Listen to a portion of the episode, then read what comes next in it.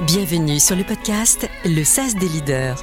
Votre espace-temps pour ensemble passer à la prochaine étape et avancer en cohérence avec les nouvelles attentes de la société.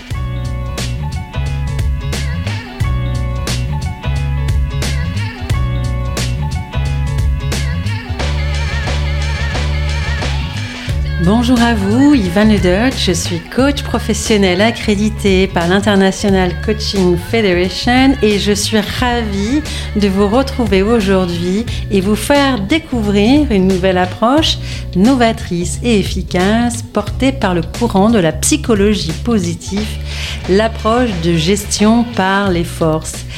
Cette approche que je propose et développe en entreprise sous forme de conférences, de formations, de coaching individuel ou collectif est au cœur de mes convictions et je vais d'ailleurs vous expliquer pourquoi.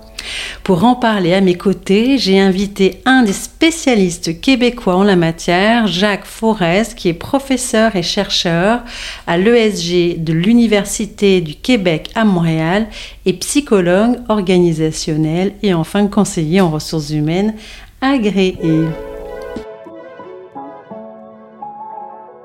Je vais vous poser une question. En quoi estimez-vous devoir progresser cette année? Vous êtes manager, pensez alors à un des membres de votre équipe. Quel axe principal de développement allez-vous lui suggérer? À cette question, rendez-vous compte que 90% des réponses font référence au développement des faiblesses.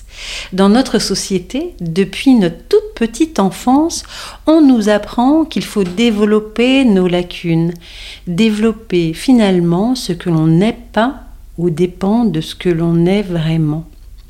C'est enraciné dans notre système scolaire, éducatif et au sein même de nos organisations.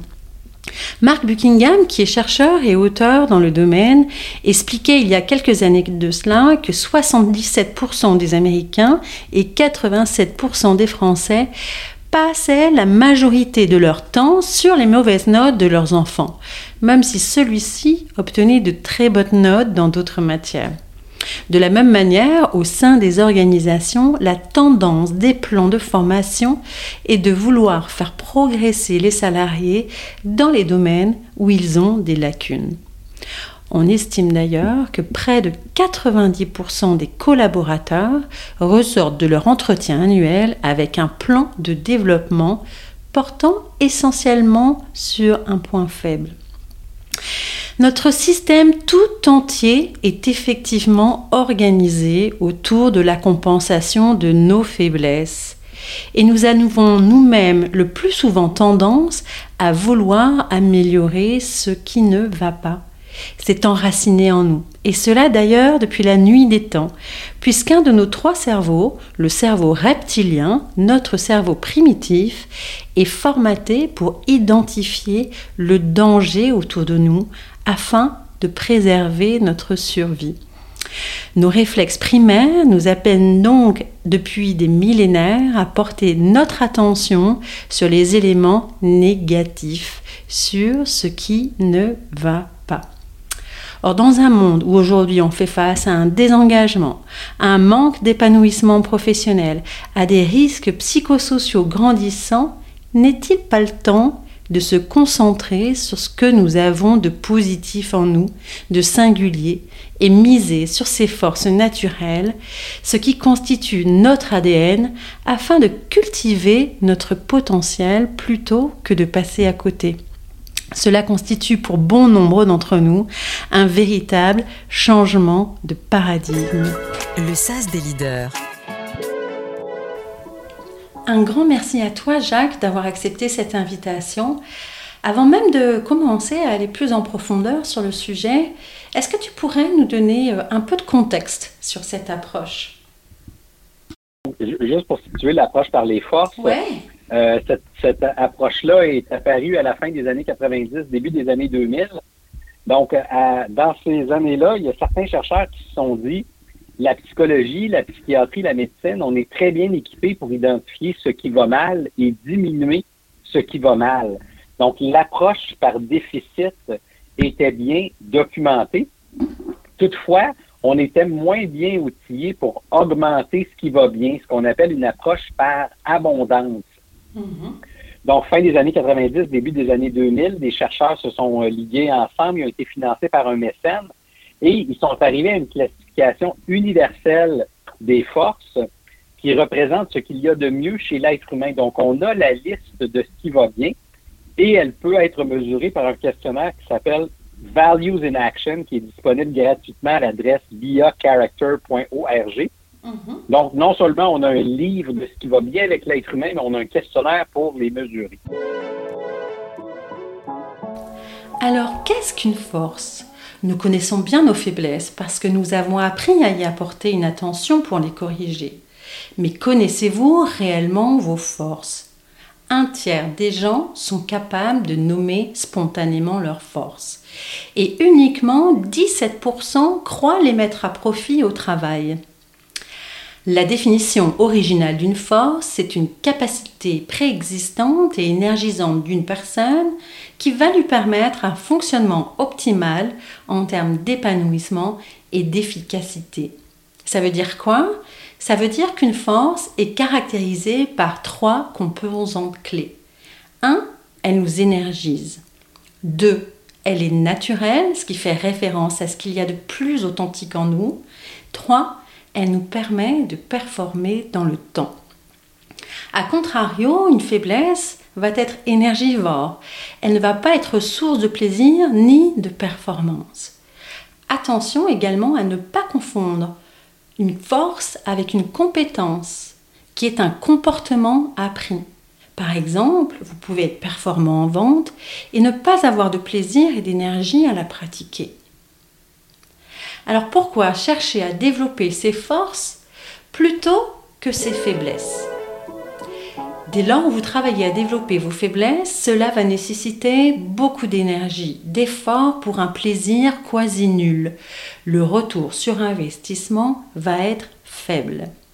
A l'inverse, quand vous cherchez à développer une force, le retour sur investissement est fort car cela va générer en vous du plaisir, de l'énergie, une montée en compétences et en performance rapide. Seligman, qui est chercheur québécois, mentionne d'ailleurs que développer une faiblesse pourra vous faire passer de médiocre à passable, mais jamais à excellent, ce qui n'est pas le cas d'une faiblesse. Pour aller plus loin, dans une étude de Clifton et Buckingham qui a été menée en 2005, une personne ayant conscience de ses forces verra son potentiel augmenter de 36% car elle est sur sa zone de plaisir et sera six fois plus engagée et trois fois plus amenée à penser que sa qualité de vie est excellente. Ces chiffres parlent d'eux-mêmes.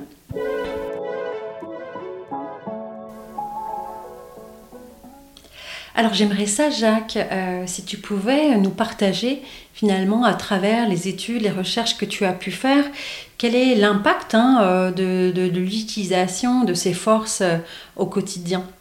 Nous, dans nos enquêtes, on a mesuré différents indicateurs de bien-être et de performance. C'est ce qu'on a appelé sous le vocable général de fonctionnement optimal, mais c'est juste une étiquette, je dirais, générique là, pour que ça soit facilement compréhensible par le commun des mortels. Mais en recherche, il y a une large palette de conséquences qui ont été mesurées. Euh, puis ce qu'il faut retenir, c'est que l'approche par abondance, donc par les forces, versus l'approche par déficit ou correction des faiblesses, l'approche par les forces est beaucoup plus contributive au fonctionnement optimal que la réduction des faiblesses.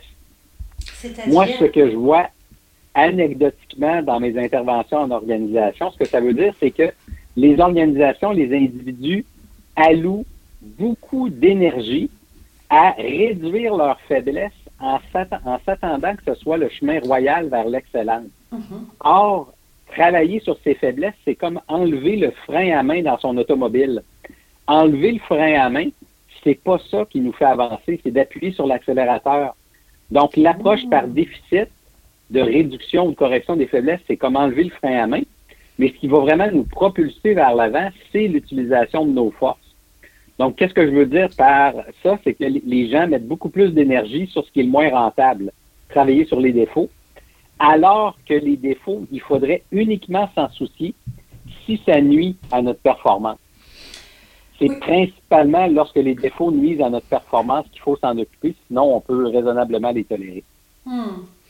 Euh, oui, j'entends bien euh, cet élément-là. Puis d'ailleurs, c'est ce qu'on retrouve euh, dans toutes les, organisations, et notamment au niveau des plans de formation qui sont 90%, dans 90% des cas orientés hein, vers le développement des faiblesses hein, plutôt que le développement des forces. C'est quoi justement les éléments, les statistiques clés que vous avez identifiées ou déterminées à, travers, les études que vous avez menées?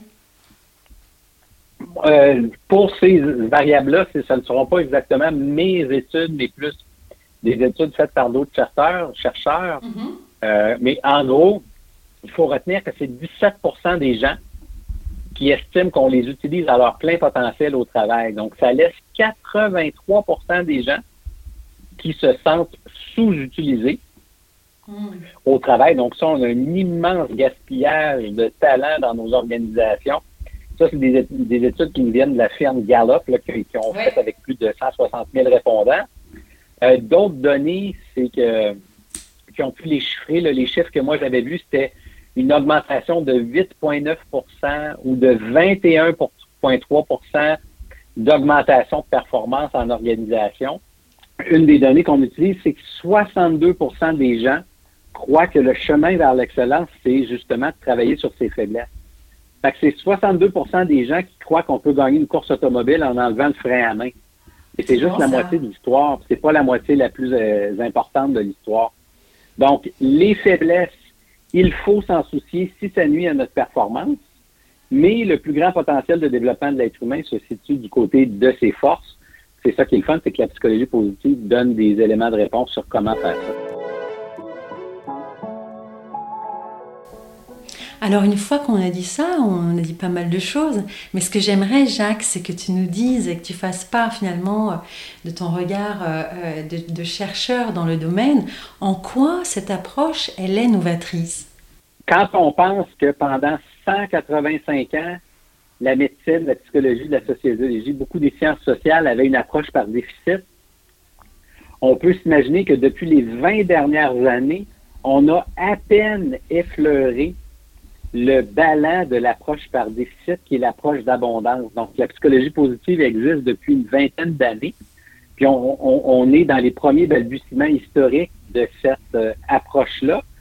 Ça revoit de fond en comble les paradigmes que l'on a pour gérer l'être humain. Plutôt qu'avoir une approche qui est exclusive et rigide de l'être humain, dans le sens que on ne peut pas développer l'être humain, il faut bien les choisir, euh, c'est difficile de les développer. On est plus dans une approche inclusive et développementale de l'être humain. Hmm. Donc, ça revoit de fond en comble les paradigmes de gestion de la performance, de formation, de cheminement de carrière, plutôt que mettre nos énergies sur la réduction de la faiblesse, des faiblesses, hmm. qui doit être fait uniquement en période de sous-performance. Ben, il faut vraiment se concentrer sur l'augmentation des forces. Donc, ça, change complètement les bases euh, du management des, des, je dirais, des 185 dernières années. Est-ce que vous pensez que justement les organisations sont prêtes à accueillir euh, cette approche? Bien, de plus en plus, le questionnaire sur les forces a été disponible au début des années 2000. Euh, on est maintenant rendu à 11 millions de répondants. Puis, il n'y a pas longtemps, c'était 3 millions de répondants. Ah, c'est bon. Euh, on voit qu'il y a un intérêt qui est exponentiel. Euh, anecdotiquement, moi, je peux constater qu'il y a de plus en plus de publications scientifiques sur ce sujet-là. Le taux de citation des articles que nous, nous avons publiés va pas en ralentissant, ça va en s'accélérant. Donc, il semble y avoir un engouement de ce côté-là je connais pas une organisation qui se lève le matin en se disant j'aimerais avoir des collaborateurs fatigués et non performants. L'être humain, on est orienté vers le on est orienté vers le succès, l'efficacité, puis pourquoi pas utiliser des trucs validés scientifiquement pour stimuler performance et bien-être, donc ce que, ce que permet l'approche par les forces. Cette approche, comme nous l'avons démontré, est bien évidemment riche en impact, tant au niveau individuel que collectif. Mais ne vous trompez pas, sachez que même si cela paraît facile, il est reconnu qu'en tant que manager, on ne mobilise que 30% des points forts des gens avec qui l'on travaille. Et pourtant, en gérant les forces de vos équipes, vous allez vous offrir l'opportunité d'aller chercher un tout autre niveau de contribution de vos collaborateurs. Vous allez restimuler leur dynamique intrapreneuriale car vous allez être sur leur zone de plaisir. Alors prenez le risque de les laisser arrondir les cases, ils finiront peut-être par les exploser, mais cela sera à votre plus grand bénéfice. Avant de vous quitter, je vous invite à vous interroger sur la nature de vos forces personnelles, mais aussi des forces existantes au sein de votre équipe. En avez-vous conscience? Comment pourriez-vous davantage capitaliser sur ce potentiel afin de développer individuellement et collectivement votre niveau de performance et d'engagement? Alors si vous êtes prêt à changer de paradigme, souhaitez vous réaliser davantage, développer votre impact dans votre vie professionnelle en misant sur ce qu'il y a de plus singulier en vous et d'authentique, ou bien si vous souhaitez stimuler le potentiel de votre équipe et l'amener à passer un nouveau cap de développement et de collaboration en adoptant une approche novatrice efficace, je vous invite à nous contacter sur le-sas-coaching.com. Il nous fera plus que plaisir de vous accompagner sur le sujet. L'heure n'est plus au gaspillage. Vous avez écouté le podcast Le SAS des leaders. Si vous aussi avez envie de passer à la prochaine étape dans votre carrière, le développement de votre leadership ou avec vos équipes, rendez-vous sur le-sas-coaching.com.